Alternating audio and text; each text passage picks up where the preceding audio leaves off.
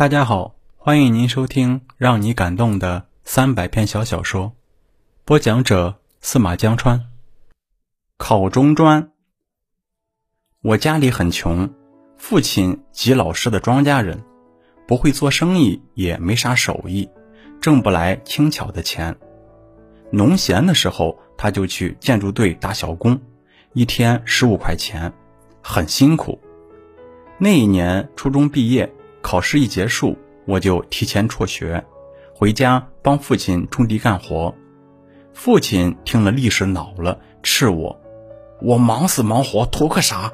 还不是指望你能有个成色。”又说：“就是砸锅卖铁也要供你读书。”为了能早日挣到钱，我的志愿报了小中专。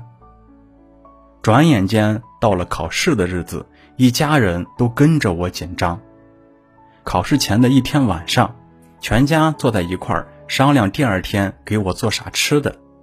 小妹在一旁插嘴：“哥最爱吃烙馍炒鸡蛋。”父和母第二天当即决定给我做烙馍炒鸡蛋和玉米稀饭。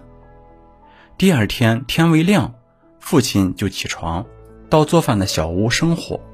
火竟在昨夜里灭了，父亲大惊，回屋把母亲叫醒，小妹也一咕噜爬起来，母亲慌慌张张地穿衣服，问：“这可咋办？”父亲说：“赶紧生火，说啥也不能叫娃空着肚子去考试。”父亲找来麦秸和劈柴，小妹很有眼色，早就把火柴找到，递给了父亲。父亲生了火。又用一把蒲扇，噗噗噗的狠命的扇风，一直到他满头大汗，火终于熊熊的燃上来了。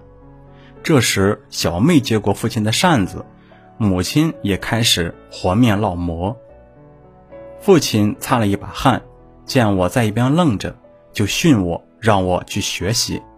我说不在乎这一会儿。父亲不同意，说临阵磨枪，不快也光。我只好捧了英文书去记单词。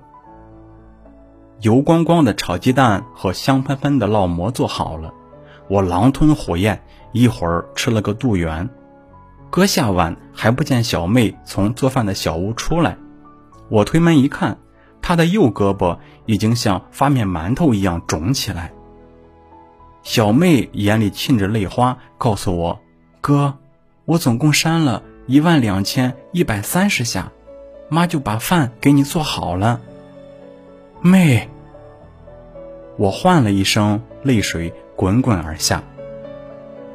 家里没有自行车，村子离考试的乡中学还有七八里路，我准备步行去。父亲不允许，说走累了身体还咋考试？他说他昨个就把架子车胎气打足了。